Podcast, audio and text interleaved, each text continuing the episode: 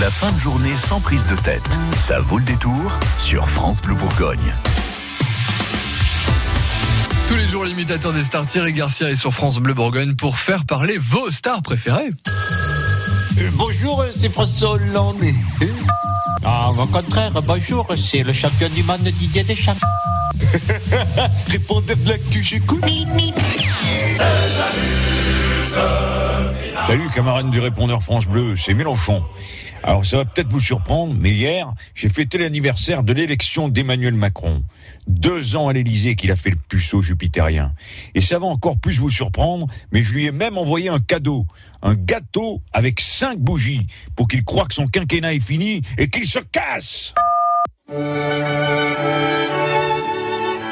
Bonjour à toutes et tous, c'est votre président qui vous parle. Au risque de vous surprendre, oui, je vais m'investir dans la campagne pour les prochaines élections européennes.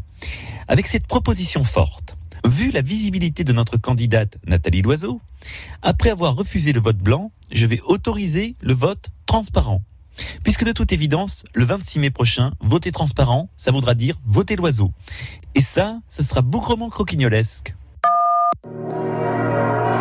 In nomine Patris et Spiritus Sanctus. Amen.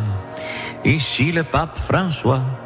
En ce jour de l'Ascension, je voudrais aussi saluer nos amis musulmans qui sont en plein ramadan.